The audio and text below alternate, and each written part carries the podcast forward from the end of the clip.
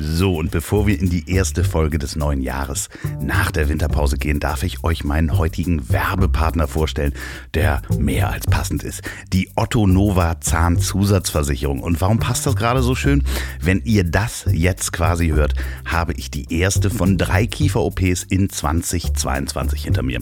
Denn ich bekomme Implantate. Nicht eins, nicht zwei, sondern eine ganze Menge. Die Geschichte dahinter ist etwas länger. Ich hatte mal eine Zyste im Unterkiefer und jetzt bekomme ich das volle Programm mit Knochenaufbau und, und, und. Und glaub mir, ich hätte gerne eine Zahnzusatzversicherung, denn mein Eigenanteil, den ich bezahlen muss für die komplette Behandlung, entspricht ungefähr einem amtlichen Kleinwagen. Und das wäre mir mit der Otto Nova Zahnzusatzversicherung nicht passiert, hätte ich diese rechtzeitig abgeschlossen. Otto Nova ist eine deutsche digitale private Krankenversicherung. Zweimal in Folge Stiftung Warentest Testsieger 2019 und 2020 mit dem Tarif First Class mit ihrer Zahnzusatzversicherung. Und die gibt es in drei verschiedenen Ausführungen. Bei allen Tarifen gilt Express, Rechnungserstattung, Rückzahlung innerhalb von 48 Stunden, maximal zwei Werktage, sofort zur Zahnreinigung, Erstattung bis zu 200 Euro pro Jahr, volle Kostenübernahme 100 Prozent bei Zahnbehandlung. Die Tarife heißen Economy Class, Business Class und First Class. Je nach Tarif übernimmt Otto Nova 70 bis 100 Prozent für Zahnersatz inklusive Implantate und Inlays. Die Zahnzusatzversicherung von Otto Nova übernimmt 100% der Kosten für Zahnbehandlung und je nach Tarif 70 bis 200 Euro jährlich für eine professionelle Zahnreinigung mit Express-Rechnungserstattung. Bei Otto Nova steht Transparenz im Mittelpunkt. Alle Tarife besitzen ein starkes Preis-Leistungs-Verhältnis. Ein Highlight von Otto Nova ist die Userfreundlichkeit und Schnelligkeit. Otto Nova ist eine der wenigen Versicherungen, die dem User selbstständig zu einem Vertragsabschluss kommen lässt. Und wenn man sich dann anmeldet und Fragen hat, stehen jederzeit Mitarbeiter von Otto Nova per Telefon oder Live-Chat zur Verfügung. Kostenerstattung innerhalb von 48 Stunden bei Rechnung bis zu 500 Euro. Einfach bequem Foto von der Zahnarztrechnung in die Otto Nova App hochladen. Kein unnötiger Papierkram. Bei Otto Nova läuft alles hundertprozentig digital über die App. Geht mal auf ottonova.de slash Zahnzusatzversicherung und wenn ihr da eine Zahnzusatzversicherung abgeschlossen habt, schenkt euch Otto Nova mit dem Code HELLO 2022, also Hallo auf Englisch, Hello H-E-L-L-O 2022 noch einen 30 Euro Amazon-Gutschein. Das packe ich natürlich alles nochmal in die Folgenbeschreibung und auf ponywurst.com. Vielen Dank, Otto Nova, für die Unterstützung dieser Folge und die geht jetzt los.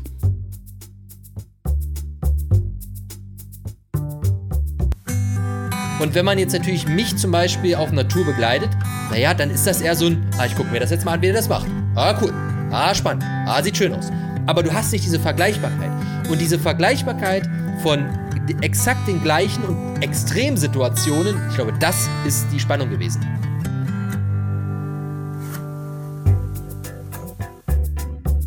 Zack. Herzlich willkommen bei Das Ziel ist im Weg.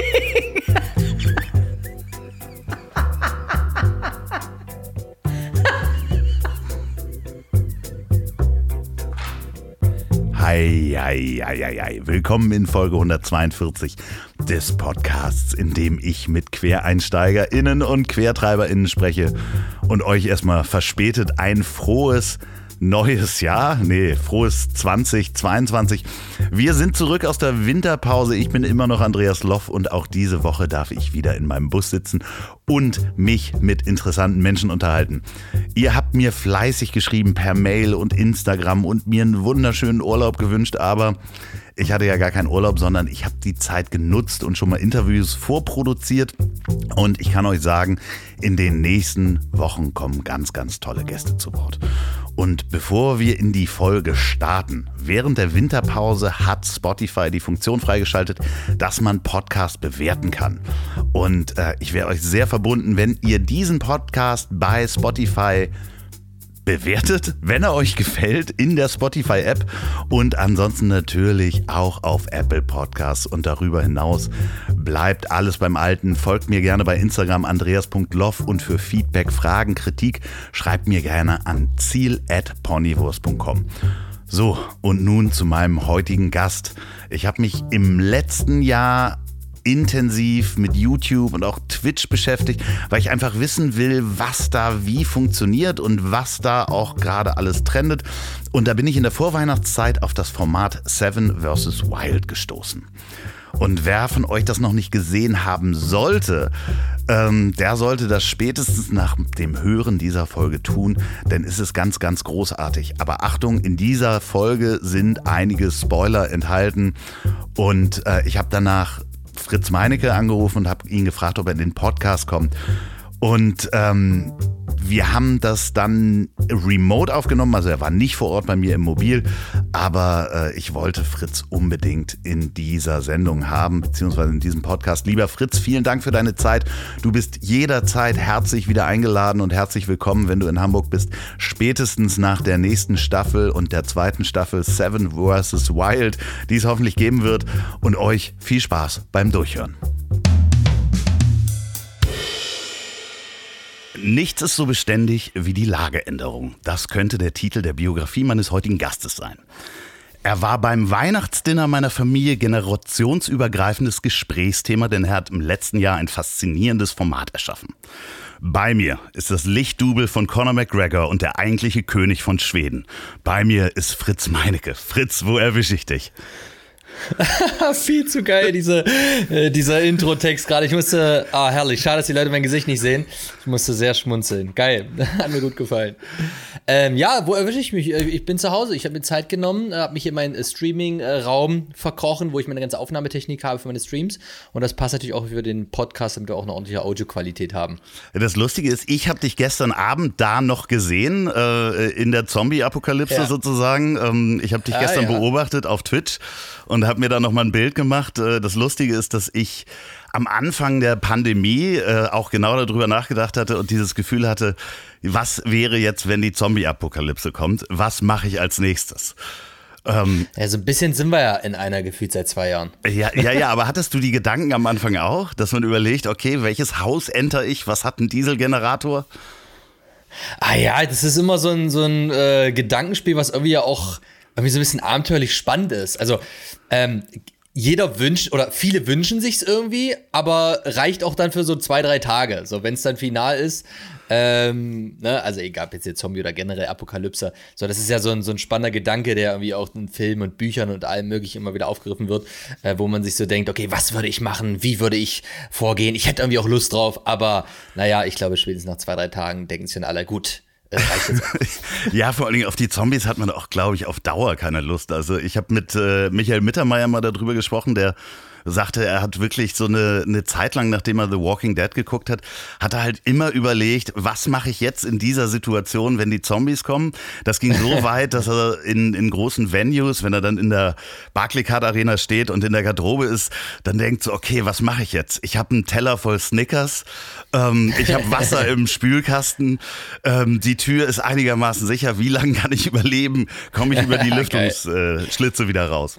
Aber wenn man sich mal dein Berufsleben anguckt, äh, der letzten mhm. Jahre, äh, du bist seit, ich glaube, 2016 selbstständig, seit 2014 Vollzeit. auf äh, YouTube unterwegs, mhm. vorher relativ bunt. Ähm, äh, Na klar. mal, du hast eine Lehre als Kfz-Mechatroniker angefangen? Ja, aber nur ganz kurz, auch äh, ganz schnell wieder abgebrochen nach anderthalb Monaten. Ähm, Genau, das war aber auch, ja, also das, äh, bevor ich quasi YouTube zu meinem Hauptberuf gemacht habe, war das alles recht wirr und durcheinander, ne, von irgendwie gelernter Bankkaufmann, auch abgeschlossen, da gearbeitet, bis hin zur Bundeswehr, äh, bei der Militärpolizei gewesen, als freiwillig Wehrdienstleister, danach in Berlin 3D-Grafik für Computerspielentwicklung studiert und auch drin gearbeitet. Vor dem Ganzen irgendwie mal äh, Sekundarschule, Gymnasium, Gymnasium wieder runter auf die Sekundarschule, abgeschlossen, von da aus dann Fachgymnasium, nach zwei Monaten gemerkt, ist doch nichts, shit, jetzt brauchen wir noch eine Ausbildung Ausbildung. Ah, jetzt mache ich irgendwie Kfz-Mechatroniker in der, in der übelsten Abstiege für LKWs irgendwann an der Autobahn. Gemerkt, ja, das war jetzt irgendwie auch Mist, wieder runter. Also, ja, es war äh, ein hoch und runter, wie bei einer schönen Bergwanderung. Kannst du dich noch erinnern, was du als Kind werden wolltest? Ich glaube, ich hatte irgendwann immer mal wieder im Kopf, aber ich weiß nicht, ob das stimmt, da müsste ich wahrscheinlich eher meine Mutter fragen, aber Architekt ist mir irgendwie immer so im Kopf geblieben. Ähm, aber ich glaube, das äh, passt jetzt irgendwie so gar nicht dazu eigentlich. Würde ich, würde ich gar aber nicht so sagen. Ich glaube, das ist so dieses kreative Sachen erschaffen. Das ist das, was es eigentlich äh, ja geblieben und geworden ist. Ähm, ob das nur digital ist, ob das in Form von Videos ist, die auch irgendwie digital sind, äh, von Podcasts, von Instagram, sonst was. Aber ich glaube, das ist das, was ein bisschen. Und ich bastel gerne, auch immer noch. Ne? Also die Leute, die Seven vs. White gesehen haben, ich Ich wollte ja gerade sagen, aber du hast ja auch das ein oder andere Haus schon gebaut, auch wenn das, Das nicht stimmt, im ja. klassischen Sinne ein Haus ist, aber ähm, äh, dementsprechend Ja. ist Architekt gar nicht so weit weg. Also Ja. äh, ich wollte Erfinder werden, interessanterweise. Ich habe noch, aber noch, Erfi- auch ich, stark. ich habe aber auch noch nichts erfunden. Ich habe nur gesehen, Leute, die was erfunden haben, sind äh, äh, schnell ganz oft sehr erfolgreich geworden damit, weil viele Leute das brauchten und ich dachte, irgendwas muss ich mal erfinden, aber äh, ist auch äh, äh, gar nicht wirklich was geworden. Als du dann äh, 2014 angefangen hast, YouTube zu machen, wie war das der damals der Schritt dahin zu sagen, okay, ich möchte das jetzt auch machen oder ich möchte mich dabei filmen, was ich sowieso mache? Also der Punkt ist, dass äh, YouTube quasi ja schon ein, ein viel weiterer Schritt war. Also es fing ja nicht alles mit dem, mit dem YouTube-Kanal an, sondern man muss äh, dazu sagen, dass ich davor ähm, quasi also der, der wirklich der allererste Schritt in dieses ganze Social, in diese ganze Social Media Welt war damals noch, damals noch über Facebook und da war es so, man kennt äh, jeder wie auch jetzt postet, egal ob nur auf Instagram, Facebook, halt einfach das, was aus seinem Leben irgendwie, was da passiert. So, ne? Und da habe ich halt angefangen mit Geocaching, habe da so ein paar Touren gemacht, habe da irgendwie Sachen äh, so ein bisschen gepostet und habe da ein bisschen was dazu geschrieben. So wie jeder normale äh, Mensch halt auch, der irgendwie sein Hobby da so ein bisschen teilt. Und ähm, es gab damals bei Facebook dann Gruppen, quasi so ein bisschen forummäßig für speziellere Gebiete. Und da bin ich dann so ein bisschen beigetreten. Das war dann irgendwie Outdoor und irgendwie ein bisschen Bushcraft und so- sonst was und Geocaching und war dann aktiv und habe mich halt mit den Leuten ausgetauscht. Und daraufhin haben die dann auf meine Seite geguckt, auf meine private Seite und haben gesehen, ey, cool, das ist ja irgendwie spannend, was der da macht. Ich schicke dir mal eine Freundschaftsanfrage. So, jetzt ist ja aber das System von Facebook so, dass wenn, ne, das ist ja nicht wie bei Instagram, wo du nur jemandem folgst, sondern das ist ja äh, Freundschaft. Das heißt, wenn jemand eine Anfrage schickt und du nimmst die an, dann siehst du alles auch von dem. So. Will so, man manchmal gar als- nicht. Nee, will ich nicht. Ich kenne die auch alle gar nicht so, ne? Ist gar nicht böse gemeint, aber äh, dann gucke ich bei denen drauf und denke so, hä, wer ist denn das? So irgendwelche Katzenbilder und weiß ich nicht. Und ja, keine Ahnung, habe ich halt abgelehnt, weil ich kannte die ja nicht so. Und das wurde halt irgendwie immer mehr und immer mehr. Also, keine Ahnung, so drei, vier Stück am Tag. Aber es dachte ich so, was ist hier komisch? So, was, was ist das? Ja, und dann haben die mir natürlich auch geschrieben, ja, cool, was du machst und hier, nimm mal meine Anfrage an. Und ich habe mir so, ja, nee, ich kenne dich nicht, also nicht böse gemeint. und dann gab es irgendwann damals, ähm, hat dann Facebook so äh, Seiten veröffentlicht. Konntest du Seiten machen mit Gefällt mir Angaben und das ist quasi eigentlich das Prinzip eines Instagram-Kanals, was du jetzt hast. Du kannst halt einfach von deinem Account aus allen Leuten folgen, denen du willst. Ähm, und bist aber nicht direkt mit denen verknüpft. Das ist immer nur so einseitig. Und da habe ich eine Facebook-Seite mit äh, erstellt und da konnten die Leute dann halt äh, meine Sachen sehen und habe ich einfach das darauf verlagert. Und irgendwann kam ich an den Punkt, wo ich mir so dachte, das ist ja alles schön und gut, was ich hier in meinen Bildern zeige und ähm, was ich auch irgendwie. Damals gab es ja auch noch gar keine, glaube ich, gar keine Smartphones oder nicht so richtig. Du hast keine, Bil keine Videos damit irgendwie gemacht. Nee, das, die, das die, gab's ja die alles noch gar nicht. Kameras waren zu schlecht, Nee. die Datenanbindung Ja, war auch also zu du schlecht. hattest- Ne? Du hattest mal ein, Foto vielleicht, was du gemacht hast. Das war aber auch völlig grisselig und so, aber damit fing das irgendwie an. Und ähm, ja, dann war ich aber irgendwann an dem Punkt, wo ich halt so meine Bilder gemacht habe und dann habe ich auch was dazu geschrieben. Ich glaube auch damals halt eher noch mit Digitalkamera. Dann hast du es irgendwie auf dem, auf dem äh, PC irgendwie auf eine Festplatte geladen, hast es bearbeitet und dann übers, über, über den PC hochgeladen und veröffentlicht, hast was dazu geschrieben. So ein bisschen blogmäßig. Und dann merkte ich irgendwann so, ja, das ist alles ganz cool, aber irgendwie, ich zeige jetzt das Bild auf dem Gipfel, aber der Weg dahin, da kann ich ein paar Sachen zu schreiben, aber ich bin jetzt auch nicht so der, der geborene Schreiber. Ähm, und irgendwie kommt das nicht so rüber, was ich da eigentlich auf dem Weg dahin erlebe. Und dann dachte ich so, naja, also das, das Medium, um den Leuten wirklich das zu zeigen, zu dokumentieren, was ich erlebe, ist eigentlich Video. Weil Video hat irgendwie Audio, hat Text, hat Emotionen, hat, das ist so das, da hast du, das, kannst du das meiste abdecken. Die, die größte Dokumentation funktioniert eher über das Medium Video, sag ich mal. Bild, Ton, alles mögliche. Und dann habe ich damit so ganz klein angefangen und die habe einfach mal so einen Kanal eröffnet und habe dann mal so ein paar Videos hochgeladen und die gingen halt irgendwie zwei, drei Minuten. Da habe ich nicht mal geredet, da sind so ein paar Schnipsel aneinander gelegt, irgendwie angefangen, da irgendwas zusammenzuschneiden. Also wirklich, äh, ja, ganz rudimentär und einfach. Und dann, ja, war irgendwie, ging es dann so Schritt, also wirklich, es ist alles Schritt für Schritt für Schritt gewesen. Ähm, dann haben die Leute geschrieben, ja, cool, was du machst, äh, wer, wer bist du überhaupt so nach dem Motto und was ist denn das für Ausrüstung? Dann habe ich angefangen, mal meine Ausrüstung vorzustellen, mal zu sprechen, mal Sachen zu erklären. Und dann hat sich das so wirklich nach und nach entwickelt irgendwie, ja. Und jetzt bin ich irgendwie hier. ja, aber dann äh, nach zwei Jahren eigentlich damals war es ja auch der große YouTube-Hype, kann man mal so sagen, wo dann die, ja. die Werbevermarktungsgelder oder die Auszahlung Auszahlungen äh, auch noch viel, viel höher waren. Ähm, da konnte man dann nach zwei Jahren einfach mal sagen, so, ich mache das jetzt hauptberuflich und ich bin dann selbstständig als Content Creator. Gab es das Wort? Gab es damals noch nicht, glaube ich, ne? Ja, also der Punkt ist, dass die reinen YouTube-Werbeeinnahmen, die waren damals, glaube ich, verhältnismäßig höher als jetzt. Aber ich hatte natürlich bei weitem nicht diese Aufrufzahlen. Also das, was ich da bei YouTube verdient habe, war lächerlich. So, ähm, ne? Ich habe mich eher über, über Sponsorings und über Affiliate-Programme finanziert, also eine provisionsbasierte Sachen. Und ähm, der Punkt, mich dort selbstständig zu machen, war noch gar nicht geplant zu diesem Zeitpunkt. Ich wollte das eigentlich viel, viel später machen. Aber die Firma, der ich gearbeitet habe an dem Projekt als 3D-Grafiker, also ich habe so Environment-Sachen gemacht für, für Computerspiele, ähm, die ist insolvent gegangen. Also ein Teil der Firma, weil der Publisher, der das finanziert hat, einfach abgesprungen ist, aus welchen Gründen auch immer. Und dann hieß es, ja, äh, Jungs und Mädels, das war's. Hm. Jetzt haben wir hier drei Monate irgendwie Insolvenzgeld und dann müsst ihr euch was Neues suchen. Und ich denke mir so, ja. Äh, und ich habe halt aber diese ganze YouTube-Sache während des Studiums schon parallel aufgebaut. Und mir war irgendwie klar zu dem Zeitpunkt, ich werde mich nicht woanders bewerben. Werde ich einfach nicht. Das, ich merke, in mir sträubt sich alles dagegen, jetzt mich irgendwie wieder neu woanders zu bewerben und da in einem neuen Projekt zu arbeiten, weil ich arbeite seit dem Studium schon an meinem ganz eigenen Projekt. Und ich habe mir damals habe ich halt, ich habe damit angefangen aus Leidenschaft, aus Spaß. Das mache ich auch immer noch aus Leidenschaft und Spaß, ne? Nicht falsch verstehen. Aber die Motivation äh, war nie Geld. So, mhm. ich habe aber immer gemerkt, ey, man kann das monetarisieren nebenbei, weil ich biete irgendwie kostenlose Inhalte und es ist halt möglich, das so ein bisschen zu monetarisieren.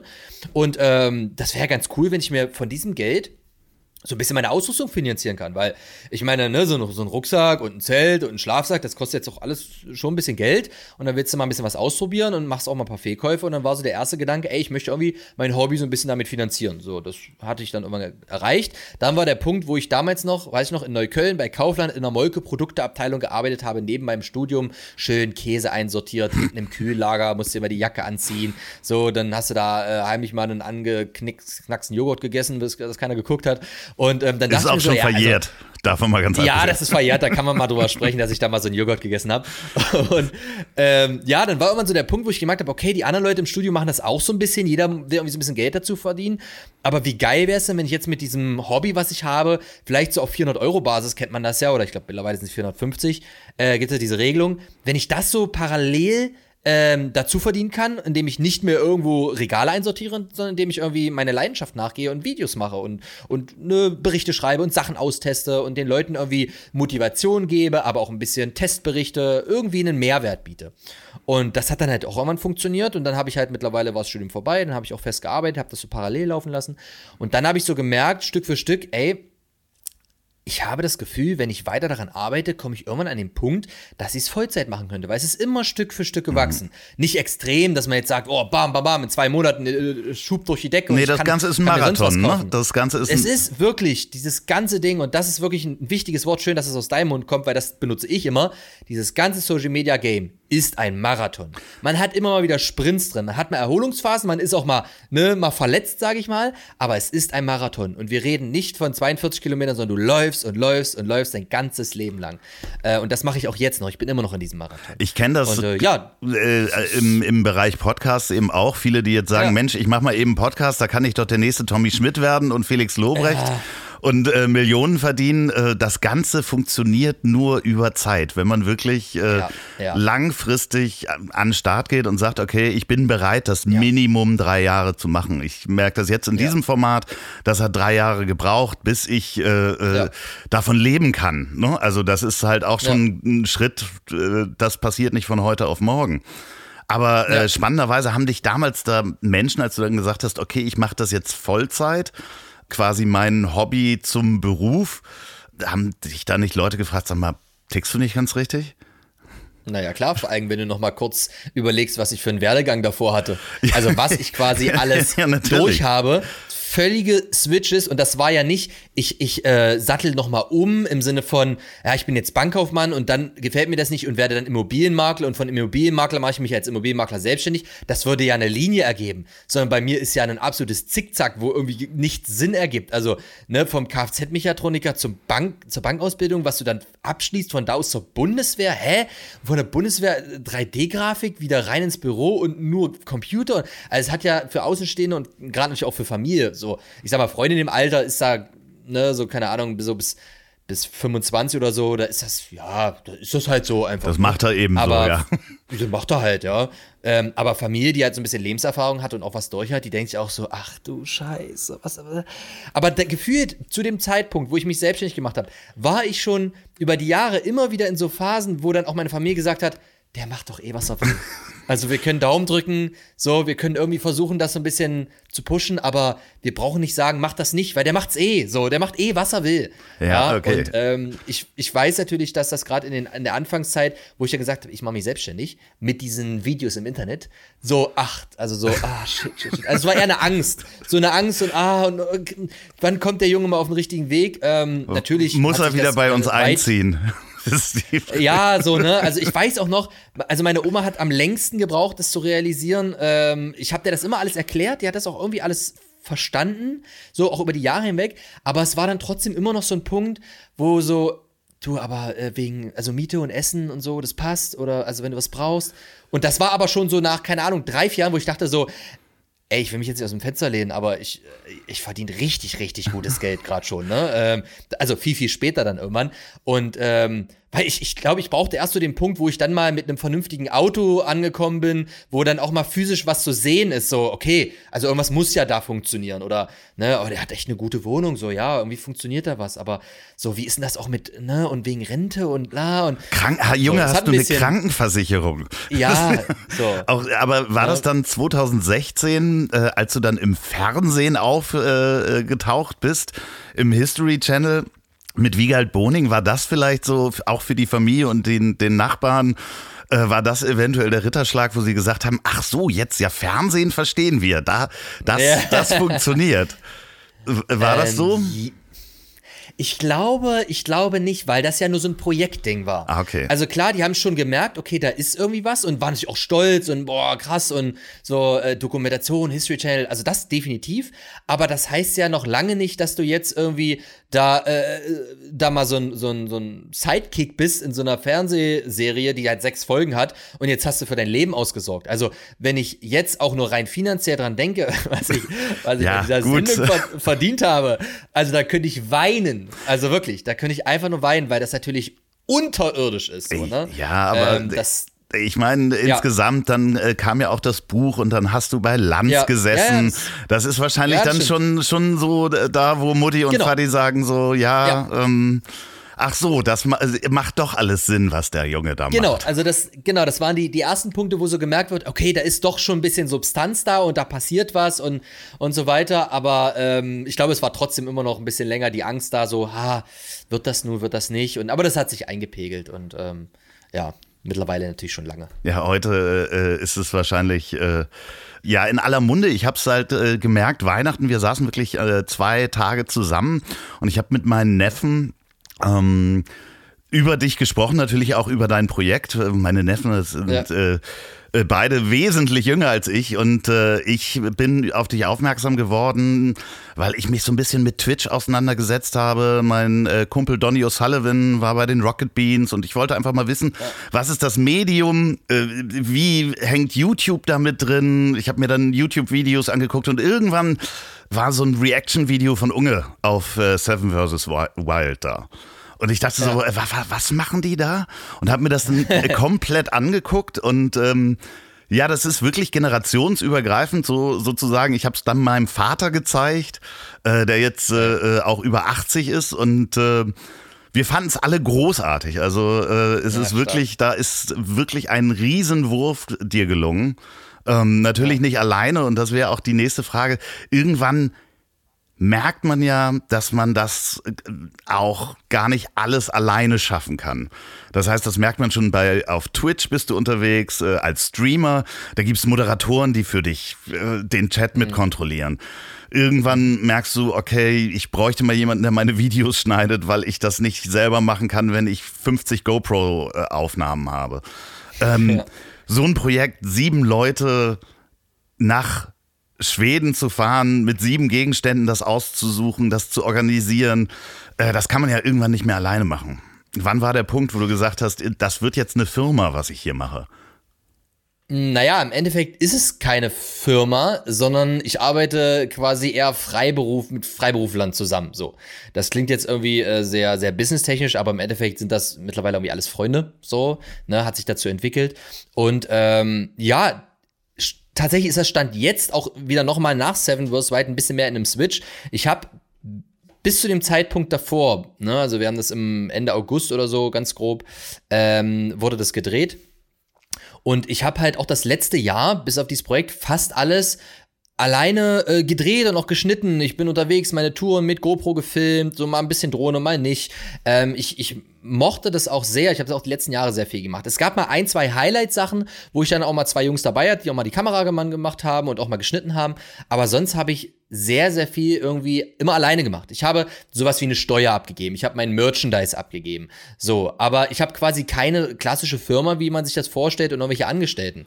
So, ähm, ja, klar, aber es ist ja trotzdem ein Konstrukt, ne, was man da äh, genau, erschafft. Genau, es, ist, es also, ist ein Konstrukt was man, was man sich irgendwie aufgebaut hat über, ja, über die Jahre hinweg. Und genau deswegen war auch Seven vs. White 2021 überhaupt erst machbar, weil die, den Gedankengang so einer Sache habe ich schon lange, habe ich schon seit Jahren.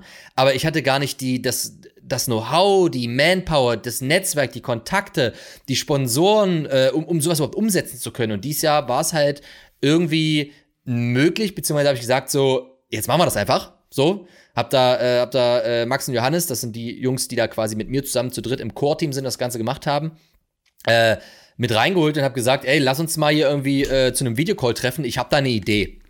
So. Und dann kamen die rein und dann habe ich gesagt, so und so und so. Und dann waren wir gefühlt vier Stunden im Meeting und dann stand irgendwie das Konzept und es war so, okay, wir machen das jetzt. So. Und ja. Aufregender Moment auf jeden Fall. Ähm. Ja, absolut. Und der Punkt ist zum Beispiel auch, die Leute, die das gesehen haben, die einfach nur diese Webserie äh, sich angeguckt haben auf YouTube, die haben immer so das Gefühl, boah, krass und übelst strukturiert und richtig professionell. Aber die Leute, oder sehr, sehr wenige natürlich nur, die mal wirklich alles komplett hinter den Kulissen mitbekommen haben, also ne, meine Wenigkeit, Max und Johannes, vielleicht ein, zwei andere Leute noch, das ist natürlich auch ganz viel improvisiert und ey, wir müssen noch hier und shit, wir brauchen noch das und du musst noch mal losfahren und ey, warte mal, wir haben das vergessen und äh, wie kriegen wir das noch hin und brauchen wir echt noch einen Grafiker? Ja, äh, hm. Zum Beispiel auch der Voice-Over-Sprecher. Äh, wir haben ein, ähm, ein gebucht, bezahlt, der hat alles eingesprochen. Die Jungs haben alles fertig gemacht, schicken mir das und ich sag so, ja, ist, ist okay, aber nee, da geht irgendwie noch was. Wir brauchen mehr Bass in der Stimme, wir brauchen mehr, ja, Fritz, aber der ist schon bezahlt. Egal, wir kaufen uns einen neuen, wir, dann investieren wir nochmal. Wir müssen, ich, ich will da, das muss geil sein, so, ne? Und da waren halt ganz viele Sachen, die auch drunter und drüber gelaufen sind. Und äh, wo auch manche Leute dann manchmal Kritik geäußert haben, so, ah, warum habt ihr das so und so gemacht? Und ich denke mir so, ja, ja, weil wir einfach nur improvisiert haben, weil einfach, weil die Kacke am Dampfen war und wir mussten irgendeine Entscheidung treffen und deswegen war das jetzt so, wie es ist. So. Ja, für, und, äh, für alle, die es noch nicht gesehen haben, guckt euch das auf jeden Fall mal auf YouTube an. Äh, Seven vs. Wild. Fangt bitte bei Folge 1 an und äh, guckt es euch äh, wirklich komplett an. Das macht richtig Spaß. Also ich habe hier wirklich mittwochs und samstags gesessen und gedacht, okay, und habe auch mit Freunden telefoniert und äh, wir haben uns hin und her geschrieben. Also äh, ich bin jetzt fast 50. Ähm, du hast, glaube ich, einmal den Nerv komplett getroffen, generationsübergreifend, habe ich schon gesagt ähm, weil es einfach A, so ein faszinierendes Thema ist. Jeder kleine Junge äh, stellt sich mhm. vor, alleine mal im Wald ausgesetzt zu werden. Oder wie ist das, wenn ich weglaufe, wenn man Ärger hat, wo würde ich übernachten? Ja. Also grundsätzlich das Survival Bush, Bushcraft-Thema, wie baue ich mir eine Hütte? Ich hatte kleine Bücher, weiß ich nicht, ich weiß nicht mehr, wie das Buch heißt, aber es war so klein und so ein Survival-Buch, wie baut man sich eine Hütte und äh, einen Tee aus Tannennadeln sich zu machen. Und das ja. habe ich natürlich auch alles gemacht. Und dann hast du sieben Leute und man muss ja auch sagen, das sind äh, teilweise auch ganz in Anführungsstrichen normale Menschen dabei gewesen, die jetzt nicht ja. äh, groß trainiert waren im Überlebenskampf. Ähm ja, das ist, das ist richtig. Also, das, das war mir auch so wichtig, halt eine, eine bunte Mischung drin zu haben aus, aus Teilnehmern, wo Leute sich halt schon länger damit beschäftigen, aber auch welche, wo man sagt, ja, die haben jetzt schon mal draußen geschlafen und die sind auch öfter mal im Wald, aber so richtig Know-how haben die gar nicht. Und wir haben welche drin, ja, die haben eigentlich gar keinen Plan. So, und das, das ist ja auch das Spannende dann zu sehen, wer reagiert wie. Und wer von euch das YouTube-Format Seven vs. Wild von Fritz Meinecke gesehen hat, der weiß, dass die Isolation, also sieben Tage ganz ohne Kontakt zu Menschen, die größte Herausforderung für die Kandidaten war. Und gerade während der Pandemie, aber auch durch die Veränderungen in der modernen Gesellschaft, wir haben immer weniger Zweckgemeinschaften in großen Städten, können uns zum Beispiel auch das Essen ganz anonym vor die Haustür liefern lassen, nimmt die Einsamkeit zu. Und das betrifft nicht nur alte Leute. In Großbritannien gibt es zum Beispiel ein Einsamkeitsministerium. Innenministerium. Und ich habe mich mit dem Thema Einsamkeit durch meinen Werbepartner Blinkist genähert. Da gibt es nämlich die Kernaussagen aus über 5000 Sachbüchern in sogenannten Blinks und in nur 15 Minuten pro Titel erschließt man sich so große Ideen, neue Perspektiven und wertvolles Wissen für die persönliche Entwicklung. Für den tiefen Einstieg in das Thema findet man bei Blinkist außerdem Hörbücher und ich habe mir die Blinks unter anderem zu dem Buch Die neue Einsamkeit von Diana Kinnert angehört. Und das ist ganz spannend, wie romantisiert die Einsamkeit in Kunstliteratur und Poesie dargestellt wird und dann denken wir immer an jemanden, der gerade einen Angehörigen verloren hat. Und das stimmt nämlich gar nicht. Die Statistik zeigt was anderes. Jeder sechste Mensch in Deutschland fühlt sich häufig einsam. Das entspricht circa 14 Millionen Menschen, also 16 Prozent unserer gesamten äh, Bevölkerung in Deutschland. Und in dem Buch geht die Autorin auf die modernen Gefahren zur Vereinsamung ein. Fehlende Verbindlichkeiten, digitale Abhängigkeiten, Verlernen von sozialen Gruppenverhalten. Und das ist echt erstaunlich, wie blind Blinkes den Inhalt von einem Buch auf 15 Minuten herunterdampfen kann und man dabei die wesentlichen Gedanken versteht. Das Beste aus Sachbüchern und Podcasts, mehr als 5000 Titel aus 27 Kategorien, aktuelle Bestseller gibt es da. Blinks zum Lesen und Anhören auch gleichzeitig. Also man kann lesen, während man anhört und es gibt eine datensparende Download-Funktion für unterwegs. Das heißt, ihr könnt im WLAN euch den Blink runterladen oder das Hörbuch und dann kann man das unterwegs einfach hören, ohne seine Datenrate zu belasten. Ladet euch doch einfach mal die Blinkist-App runter. Blinkist wird übrigens geschrieben B-L-I-N-K-I-S-T. Einfach die Fragen beantworten in der App und Lieblingstitel auswählen, Lieblingstitel speichern und dann kann man sich den Blinkist-Account anlegen. Das hört sich interessant an. Ihr könnt jetzt sieben Tage kostenlos Blinkist ausprobieren und erhaltet 25% auf das Jahresabo Blinkist Premium unter www.blinkist.de slash loff Ludwig Otto Friedrich Friedrich, das ist mein Nachname. Das packe ich aber auch nochmal in die Show Notes beziehungsweise die Folgenbeschreibung und auf ponywurst.com. Und jetzt geht's weiter mit Fritz Meinecke. Hattet ihr Raucher eigentlich dabei? Äh, ja. Ich darf aber offiziell nicht sagen, wer das, das macht fällt, das, aber ja, ja, es waren, es waren, ja, es waren welche dabei. Okay, ja. alles klar. Aber es gab, es gab, um das noch zu sagen, äh, es gab nie, nicht irgendwie Zigaretten, die da mitgeschmuggelt worden sind oder irgendwie, ne? Das, nee, nee, nee, das gehört nee. halt einfach auch dazu. Genauso wie Leute, die halt Kaffee trinken vielleicht. Ja, ja, klar. So, und dann plötzlich keinen Kaffee haben. Aber genauso auch wie Leute, die irgendwie halt Menschenkontakt brauchen und der ist halt auch weg.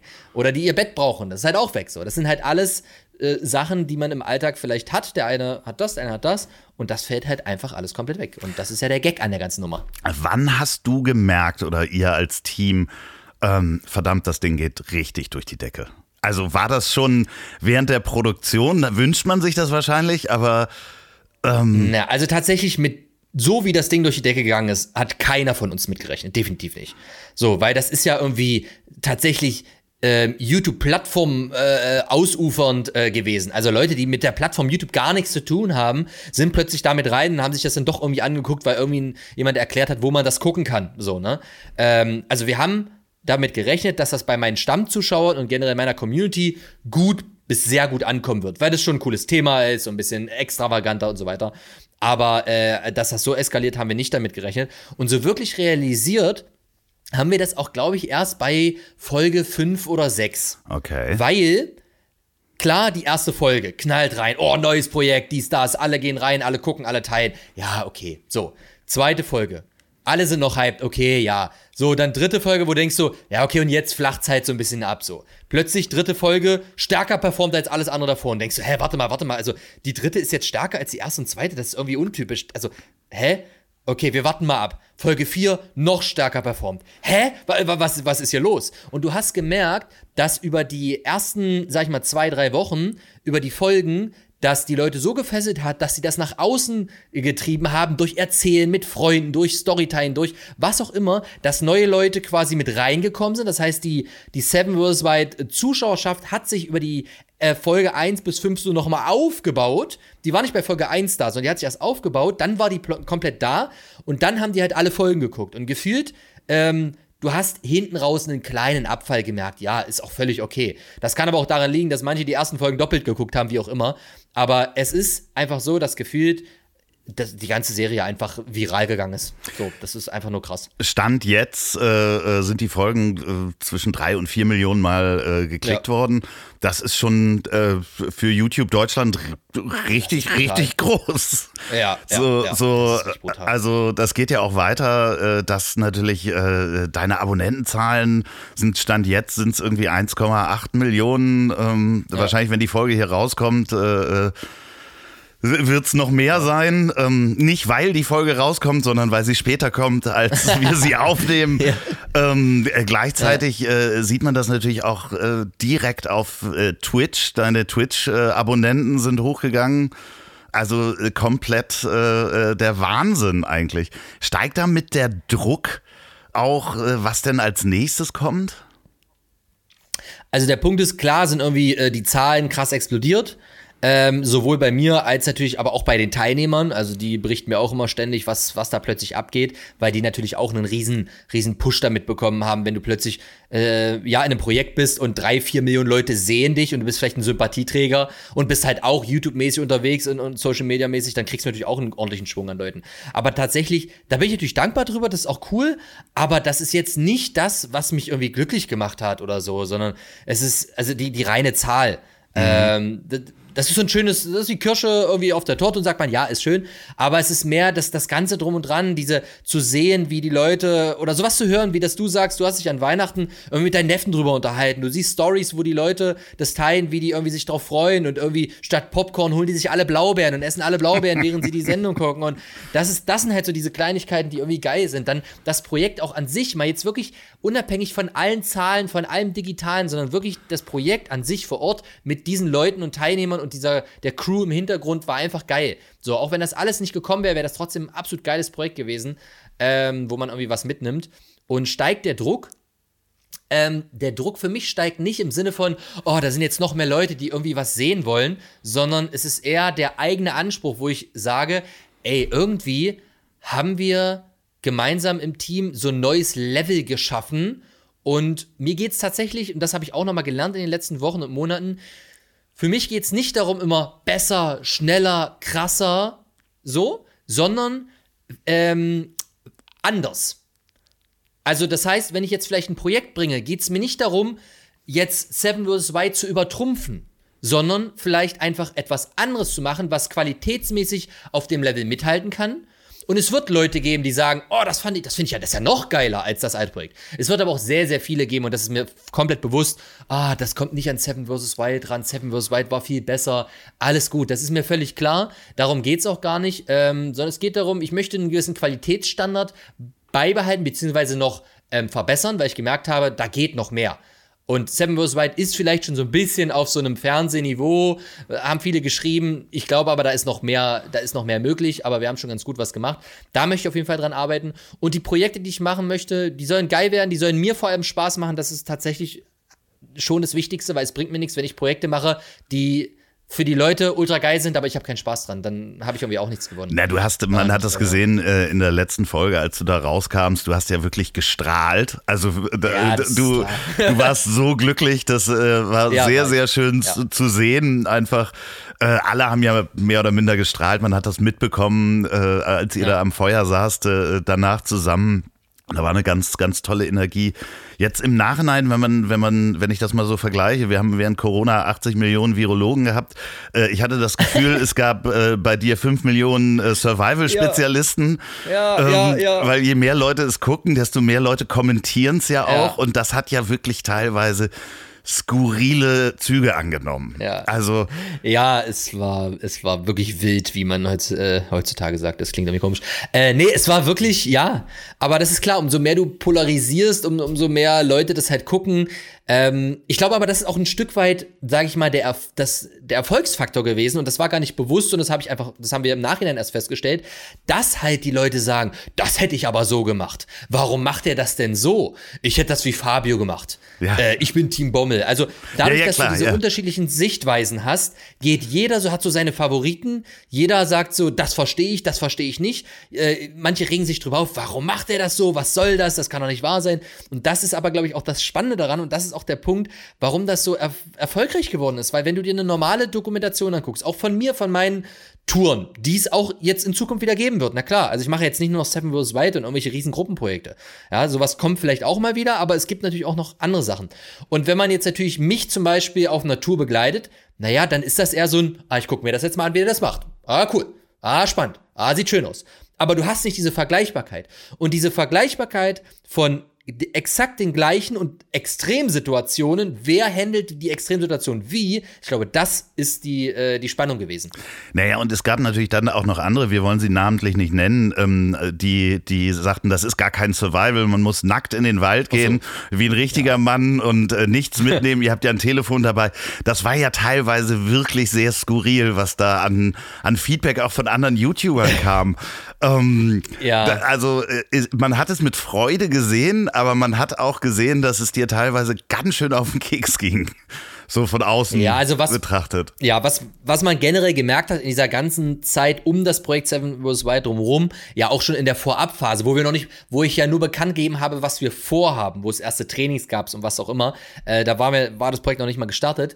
Ähm, ja, in der kompletten Phase, alles drum und dran, von der ersten Idee, die ich preisgegeben habe, und das war, glaube ich, im Mai oder sowas, bis hin stand, stand jetzt irgendwo alles äh, quasi durch ist, gab es sehr viel würden Kram. Es gab viel coolen Kram, es gab Leute, die irgendwie Input dazu gegeben haben, weil die irgendwie vielleicht äh, ein Fachgebiet hatten, wo sie sagen, ey, da kann ich noch was dazugeben, ich bin Forstwissenschaftler, ich bin Arzt, ich bin äh, Pilzexperte und so weiter. Alles geil, habe ich total gefeiert, liebe ich.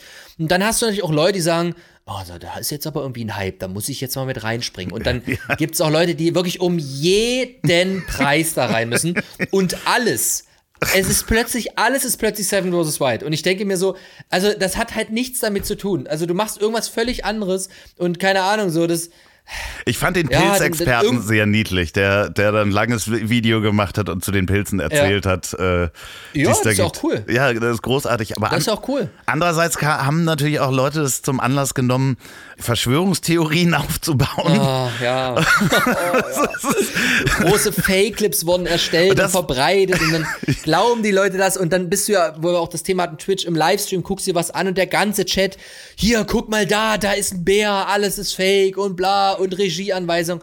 Und ich denke mir so, ey, also was, hä? Wieso wussten die Leute, was Leute, wie spät es ist? So, also das Ja. ist wahnsinnig. Woher hat er den Stift? Woher hat er den Stift? Er hat den Stift reingeschmuggelt. Und ich denke mir so, wollt ihr mich verarschen? Man sieht in einer Folge davor, wie Fabio die Ergebnisse mit einem Stift aufschreibt, weil natürlich müssen die Ergebnisse der Challenges ja aufgeschrieben werden. Und die Leute, Fritz hat einen Stift reingeschmuggelt, das ist unfaire Mittel. Und ich denke mir so, oh, und es ging jedes, jedes Mal so. Das zeigt natürlich auch, dass die Leute da irgendwie sehr emotional dabei sind und mitfiebern und denen das auch wichtig ist. Ähm, aber ja, es war teilweise sehr, sehr anstrengend, weil klar, wenn es wenn Situationen nicht verstanden werden, okay, aber manche lagen halt so auf der Hand, wo du dir sagst so, ey Leute, also jetzt denkt doch mal fünf Minuten nach, ehe ihr hier sofort euren Gedankenfurz ins Internet schreibt. Naja, ja, Ja, aber das ist, daran hat man so ein bisschen auch gemerkt, dass die, die Menschen ähm, oder viele Zuschauer das so gewohnt sind, dass viele Sachen gefaked sind und dass man das rausfinden muss. Und ähm, Ja. rein wirtschaftlich habe ich mir überlegt, ähm, äh, falls du das nochmal machen solltest, äh, würde ich vorher in China Kukri-Messer äh, auf Amazon äh, stellen, weil ich glaube, es Ja. gibt eine Kukri-Krise momentan. Also ich Ja, gibt, es gibt eine Outdoor-Krise teilweise. Also wirklich. Ja. Es, es sind ja, es werden ja Sachen äh, gekauft. Also ich habe gerade das Gefühl, der, der Automarkt in Deutschland explodiert. So man, ich krieg's halt immer wieder auch mit und Sachen sind ausverkauft. Und ja, die, das große, die große Kukri-Krise ist auf jeden Fall da. Vielleicht für die Zuschauer, um, damit ihr so verstehen, Kukri ist ein spezielles Messer, so ein bisschen machetenförmig, sage ich mal, mit einem schweren Kopf. Und das habe ich halt genutzt dort. Und das war schon ein sehr spezielles Werkzeug und irgendwie fanden das alle geil. Ich fand das geil. Das war mir mal was Neues. Und ja, irgendwie ist das Ding halt auch überall ausverkauft. Ich habe Und wirklich äh, auch sich. selber an mir Ja. gemerkt, ich habe danach Ja. gegoogelt, hab geguckt, was Ja. kosten die denn, was gibt es denn da? Ich brauche es gar nicht, davon mal ganz abgesehen. Aber Ja, die Leute bei uns alle nicht und kaufen es trotzdem. Ich war kurz davor, was du auch geschafft hast oder was ihr geschafft habt, ist, ähm, äh, dass äh, ich, ich kannte keinen Hersteller von Handyhüllen. Ähm, Ja. Und jetzt äh, kenne ich genau einen. Ähm, Ja. Und äh, das äh, war wahrscheinlich für die auch der Deal des Lebens. Ähm, Definitiv. Definitiv. ich habe was Vergleichbares mal gehabt. Äh, Wir haben mal ein Fernsehprojekt gemacht, damals auf Ibiza, Poker Island.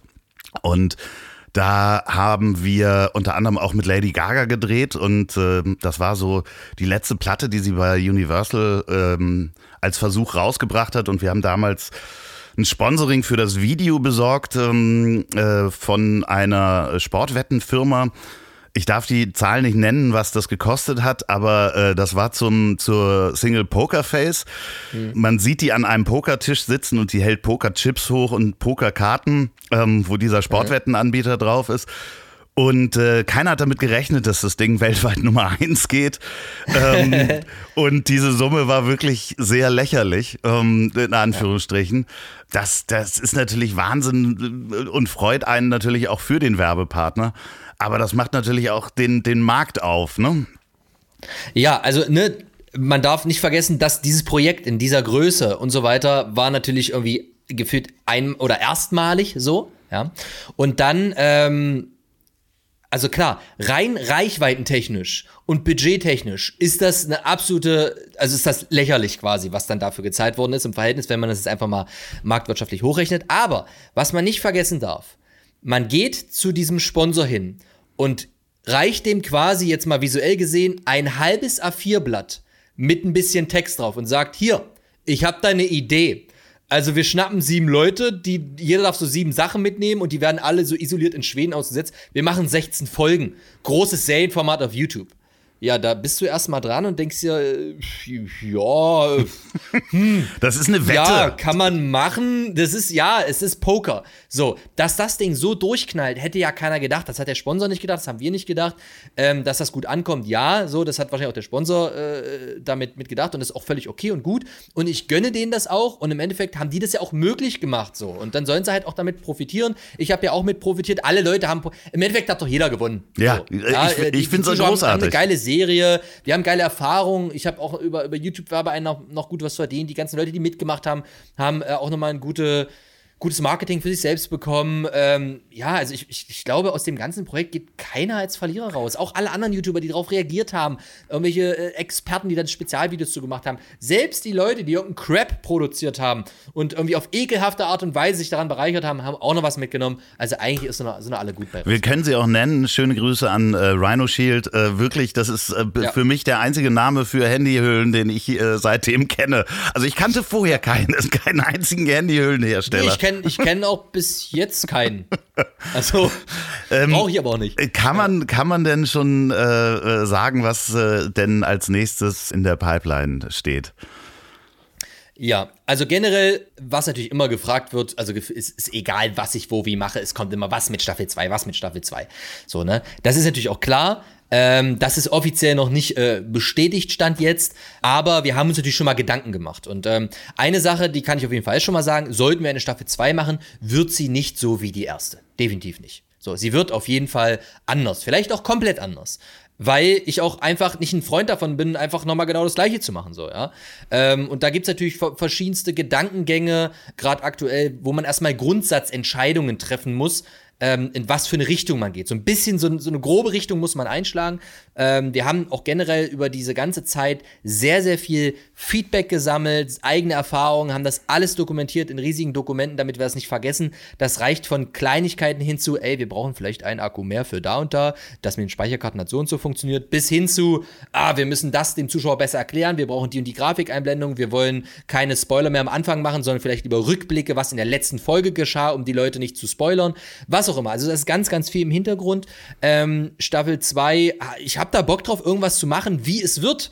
Ähm, ob es irgendwie auch anders wird, vielleicht ob es eine Seven vs. Wild Staffel 2 ist oder ob es plötzlich ein 8 vs. Wild ist oder was auch immer, ja, ähm, kann ich nicht sagen, da sind wir am, am überlegen, aber es wird anders, es wird definitiv anders und es wird auch nicht sofort kommen, das ist klar. Denn ähm, vorher sollen auf jeden Fall erstmal andere Projekte stattfinden, auch äh, äh, Projekte, die eher ja so sind, wie sie man vielleicht vorher von mir kennt, also äh, wo ich halt unterwegs bin, in, irgendwo im Ausland Touren mache, sei es jetzt mit dem Kajak, mehrere Tage unterwegs sein, draußen bin. Also natürlich alles in diesem Abenteuer-Setting, aber ja, dokumentarisch begleitet, das, was so, was so ansteht, ne? Und ähm, da ist einiges geplant. Ich will dieses Jahr auf jeden Fall mehr Ausland machen. So, ähm, Nepal, Himalaya schwebt mir vor, will ich schon lange hin. Ich glaube, dieses Jahr muss endlich fallen. Ich war auch noch nie in Kanada, oben Lofoten. Ich habe vorhin, kurz bevor wir äh, ähm, angefangen haben, den Videocall zu starten, da auch was in Richtung Grönland gesehen. Fand ich auch sehr spannend. Also es gibt sehr, sehr viel, was man so machen kann. Ich glaube, 2022 wird ein Jahr, wo die Grenzen noch ein bisschen erweitert werden, wo mehr verschiedene Natur. Ich war noch nie im Dschungel, also so richtig im Dschungel. Ja, äh, ich habe dieses Jahr schon viele neue Sachen gemacht, war mit Haien tauchen und Rochen und, und was nicht alles, Tauchschein gemacht, das war schon krass. Aber ich glaube, 2022 hat da auf jeden Fall noch mehr Potenzial, mehr zu zeigen. Und auch, das ist ein Punkt, den ich ausprobieren möchte, der auch gerade schon stark in Planung ist, äh, Thema Kameraqualität. Mein Ziel ist es, für 2022 einen Mix hinzukriegen aus YouTube im Sinne von locker, authentisch vor der Kamera, Späßchen machen. Wir haben ja kein Drehbuch, wir machen das, worauf wir Lust haben, aber gepaart mit einer Qualität, Videoqualität, mit Drohnenaufnahmen, mit einer Kameraqualität, wo du sagst, ey, das Ding können wir auch auf Streaming-Plattformen, Netflix, Amazon Prime, D-Max, äh, RTL, was auch immer, oder ins Fernsehen, können wir eins zu eins so rüberschieben. So, aber ich rede nur von der Qualität, was so mhm. Kamera und Drohne und Musik und so angeht. Aber der Inhalt, den Inhalt, den möchte ich natürlich so lassen, wie er ist. So, ich bin der, der ich bin. Und wenn da was schief läuft, wenn wir auch mal ein Projekt abbrechen müssen, warum auch immer, und das ist in der Vergangenheit auch öfter passiert, dann zeige ich das, dann erkläre ich das, warum das passiert ist, und dann wird das veröffentlicht. So, ja, weil das ist Teil meines Weges. Kann ich auch jedem nur empfehlen, auch die ganzen anderen Videos sich anzugucken. Äh, 50 Kilometer gerade Linie durchlaufen. ähm, auch stark, ja, ja. Zum, zum Beispiel zum, zum Abbruch. Ähm, ja, nass ja. geworden, zu viel gewollt. Ähm, aber aber dann ja? auch abgebrochen. Also ich, ich war so gespannt. Ich dachte, ah, was kommt denn jetzt noch? Und nein, ähm, dann, dann ja. hat es nicht funktioniert. Du hast eine Zeit lang auch im Auto gewohnt. Ähm, das habe ich äh, sechs auch, Monate habe ich im Auto gelebt. Ja, mhm. das äh, war auch eins der Sachen, die mein Neffe sofort äh, zwei Dinge über dich sagte. Ja, dem ist das ins Auto eingebrochen worden und er ist mit einer Waffe bedroht worden. Waren so die zwei großen Dinge, die über dich äh, gesagt worden sind. ja. Aber ähm, äh, stimmt, du hast auf jeden Fall im Auto gewohnt. Äh, äh das äh, wird aber wahrscheinlich äh, in diesem Jahr nicht passieren. Ähm, nee, es ist nicht geplant. Also das war eine ne Phase in meinem Leben, die ich schon immer mal ausprobiere. Ich habe manchmal so Sachen in meinem Kopf, wo ich weiß, das will ich irgendwann mal in meinem Leben machen, das ist so Bucketlist. Genauso wie ich schon, völlig blödes Beispiel, aber gefühlt mit zwölf oder, oder 13 so de, den Punkt auf meiner Liste hatte, wo ich sage, ich will irgendwann mal in meinem Leben mal eine Nassrasurglatze haben. Ich will mal gucken, wie sich das anfühlt. Ich will ich mit dem Rasierer das. mal einmal alles ab, so, wo man sich fragt so, hey, was ist los mit dem? Warum? Ich denke mir so, ja, muss ich doch mal gemacht haben irgendwie. Natürlich. Will ich doch mal, mal anfassen. So, ja, ja, ich kann das gut verstehen, habe ich auch gemacht. Irgendwann mal der Punkt, wo ich dachte, ich will mal mein komplettes Leben, meinen kompletten Besitz oder sagen wir mal 90 Prozent davon, mal aufgeben, mal alles kündigen, keine Wohnung, kein nichts und nur irgendwie im Auto leben. So, und das habe ich halt gemacht, sechs Monate lang. Das war eine krasse Erfahrung. Ob ich das jetzt nochmal mache und wieder brauche, weiß ich nicht. Ich, keine Ahnung, ich weiß es nicht. Äh, kann, ich, kann ich nicht sagen. Aber ja, so, so Punkte gibt's. Wir, wir sind gespannt, was da alles äh, kommt äh, auf uns zu in äh, 2022. Das heißt, ähm, ja. Äh, du wirst die Fortsetzung von Seven vs. Wild oder das neue Projekt, wie man es auch immer nennt, Staffel 2, wird nicht in diesem Jahr passieren. Ähm, ja, doch, doch, doch, doch. Also, doch, also wenn, wenn, dann sehe ich das schon, auch jedenfalls in 2022. Aber Ja, also nur aus dem Bauchgefühl würde ich tatsächlich sagen, ich würde dem Ganzen ein Jahr Zeit geben. Mhm. Also im Sinne von, die Staffel lief ja November, Dezember. Und ähm, es kommt natürlich darauf an, wie macht man das und vor allem, wo macht man das. Aber man darf jetzt auch nicht vergessen, wir haben ja gewisse Jahreszeiten. So, das heißt, ich will ja das zum Beispiel, also je nachdem, wo das dann ist, ich will das ja nicht im Hochsommer machen, das ist ja langweilig so. Das heißt, äh, wenn ich, ich will es aber vielleicht auch nicht im Tiefschnee Winter machen, weil pff, das ist schon richtig hardcore und dann hast, da ist halt auch nichts so, ne? Ähm, du willst irgendwie so einen Mischmasch haben. Das heißt, eigentlich will man so ein bisschen in so eine miese Jahreszeit, so Frühling, Herbst, wo es aber auch schon mal regnen kann und alles ist. So, und realistisch gesehen ist jetzt Frühling, naja, ist irgendwie, das ist schon ein bisschen sehr knapp jetzt. ja, ja, klar, natürlich. Mit der ganzen Vorbereitung. Das, so. das heißt, eigentlich bleibt fast schon wieder nur so äh, Richtung Herbst irgendwie was. Naja, und wenn wir das Richtung Herbst drehen, dann muss es noch geschnitten werden, dann wird November, Dezember eigentlich schon wieder knapp. So, also, ne? Ja, ähm, aber das ist ja also so schön, weil es war so dieses Lagerfeuer. Äh, Früher gab es immer diese Vor-Weihnachtsserien, Ja. Silas, Jack Holborn und Konsorten. Ich bin ein bisschen Ja. älter. Ähm, aber äh, dementsprechend, äh, ich glaube, das war vom Timing halt auch perfekt. Es war geil. Das Ja, in war- diese Jahreszeit zu legen, äh, das auszusenden. Also dementsprechend, Ja. äh, äh, das habt ihr alles richtig gemacht. Ich freue mich da ri- richtig drüber. Also auch äh, als ich dann entschieden habe, dass ich dich gerne als Gast haben würde. Das war ja relativ kurzfristig. Ähm, da war das Finale ja noch nicht abgesendet, Ja. sondern äh, da habe ich gesagt, ich muss mit dem mal darüber reden, weil das ist so spannend und das Leben ist so ähm, ja, in so bunten Bahnen verlaufen. Und ich habe ja oft äh, Gäste da, die, die nicht den geraden Weg gegangen sind. Deswegen würde ich mich freuen, dich weiterhin begleiten zu dürfen und falls du mal in Hamburg gern. bist, auch äh, mal in meinem Bus äh, äh, zu begrüßen. Das äh, äh, ist schon großartig. Ich bin gespannt, was da noch alles kommt. Falls ihr da draußen euch Fritz Meinecke mal angucken möchtet, dann kann, gibt es verschiedene YouTube-Kanäle, die findet ihr in der Folgenbeschreibung. Äh, ihr findet den Twitch-Kanal ähm, äh, auch in der Folgenbeschreibung. Für die Älteren, die das nicht wissen, was Twitch ist, ich habe es euch schon mal erklärt. Macht das einfach mal und manchmal ist es eben auch sehr spannend, Menschen beim Videospielen zuzugucken. Ähm, was ich gestern getan habe und äh, du auch wieder eine Kuhkrieg gefunden hast. Ähm, Ja. das ist, ähm, ich habe gestern noch überlegt, ob ich dieses, äh, wie heißt das Spiel? Day, Daisy. Daisy, ne? Da Ist ein Sur genau, ist ein Survival-Spiel übrigens Ja. dazu, wo es die Leute ganz kurz vielleicht, die Leute kommen mal rein, die das nicht kennen und fragen, was ist deine was ist deine Aufgabe, was musst du machen? Und es ist ganz kurz und knapp überleben. Es ist ne, es ist quasi ein ein riesen äh, ja Weiß ich, also da, es gibt keine Regel, also es gibt ein, ein Grundsystem und du gehst rein und du, es, du versuchst einfach nur so lange wie möglich zu überleben. Und das ist das Spiel. ja, also halt Zombie-Apokalypse und man muss Ja, äh, Gegenstände finden in verlassenen Häusern und äh, Ja, dann. man, muss, man muss trinken, man kann Krankheiten kriegen, man muss essen, es gibt andere Spieler, die einen ausrauben wollen, äh, es gibt alles Mögliche, äh, man kann sich irgendwie, ja, es ist, es ist eigentlich, ich sage immer, es ist eine Simulation. Irgendwie, es ist gar nicht so ein Spiel, sondern es ist irgendwie eine Art Simulation und äh, ja, wenn ich jetzt gerade mal nicht draußen unterwegs sein kann und da so ein bisschen Survival Bushcraft machen kann, dann mache ich das manchmal halt digital und renne durch die, Wal durch die Wälder. Ja, das ist, äh, es macht definitiv. Spaß, Menschen beim Computerspielen zuzugucken, was viele nicht verstehen, was ich bis vor Ja. einem Jahr auch nicht verstanden habe. Manche Spiele will man gar nicht selber spielen, sondern andere dabei beobachten und das äh, könnt ihr Ja, auf ist ein Twitch machen. Und- Phänomen, ja. Ja, ganz schräg. Ja. Ne? Also ich habe aber auch angefangen, ähm, mir Donny anzugucken, wie er Dark Souls 3 gespielt hat. Ich weiß nicht, ob du das kennst. Das ist eines der schwersten Computerspiele. Und er hat mich dazu gebracht, es selber anzufangen, obwohl ich es nicht wollte. Und ähm, ich habe leider sehr viele Nächte in den letzten Monaten Mhm. damit mir um die Ohren geschlagen, das zu spielen. Geil. Ähm, Fritz, vielen Dank, dass du bei mir warst. Äh, Wirklich, komm Sehr jederzeit gerne wieder. Ich bin gespannt. Ich werde dich beobachten. Ich werde dich anschreiben. Folgt Fritz Meinecke auch auf Instagram. Ähm, wahnsinnig großer Kanal. Äh, heute auch mit sehr vielen Stories, habe ich gesehen. Ja, kleiner, kleiner Recap. Ja, also äh, hat sehr viel Spaß gemacht. Falls ihr diesen Podcast beim Autofahren hört, dann überlegt mal, was ihr, wo ihr eigentlich hin möchtet und was passieren würde, wenn ihr kein Benzin mehr habt. Was für Gegenstände würdet ihr mitnehmen ähm, in den Wald, um zu überleben? Falls ihr diesen Podcast bei der Arbeit hört, dann lasst euch nicht vom Chef erwischen. Und überlegt mal, ob das, was ihr eigentlich da macht, äh, die 40 Stunden äh, die Woche, ob das das Richtige ist oder ob ihr nicht mal in den Wald geht.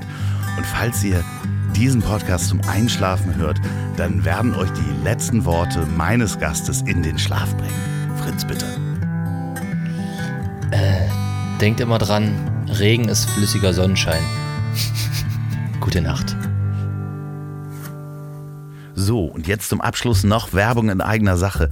Wenn ihr noch eine Produktion der Ponywurst Productions hören wollt, dann hört doch mal rein in den Podcast, den ich zusammen mit Olli P. mache. Ich hab dich trotzdem lieb. Erscheint jeden Montag, gibt's überall, wo es tolle Podcasts gibt. Ich hab dich trotzdem lieb mit Olli P. Vielen Dank, gute Nacht. Dieser Podcast ist eine Produktion der Ponywurst Productions. Mmh, lecker.